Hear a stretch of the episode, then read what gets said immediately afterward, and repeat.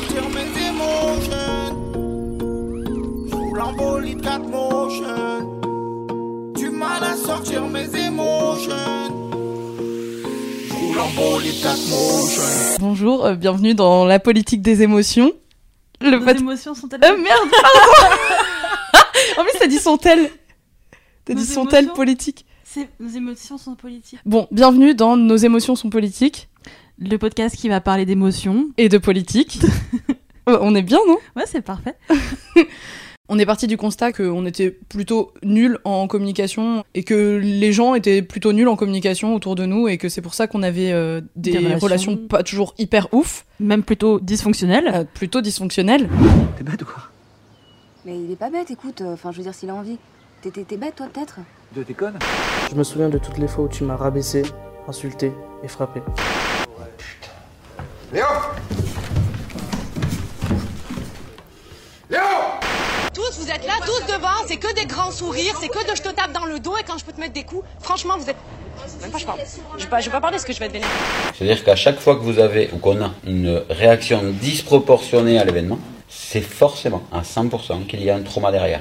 Et du coup, on s'est dit, bah viens, on crée un podcast euh, parce qu'en vrai, on a un peu travaillé sur euh, nos dysfonctions. Ensemble, on a pas mal travaillé Mm. sur nos galères de communication. Et du coup, on s'est dit, viens, on fait un podcast pour qu'on soit tous un peu moins nuls. Mm. En, en communication, en appréhension de nos émotions, en écoute de nos propres besoins et limites et des besoins et limites des autres. Elle était triste, en colère. Elle t'a tout dit. T'as pas voulu comprendre.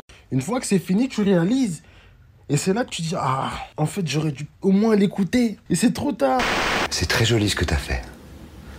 Mais tu vois, le, le feutre, euh, c'est très difficile à nettoyer sur la moquette et, et sur les murs. Tu peux dessiner là-dessus. C'est mieux parce qu'après, on, on pourra les accrocher au mur.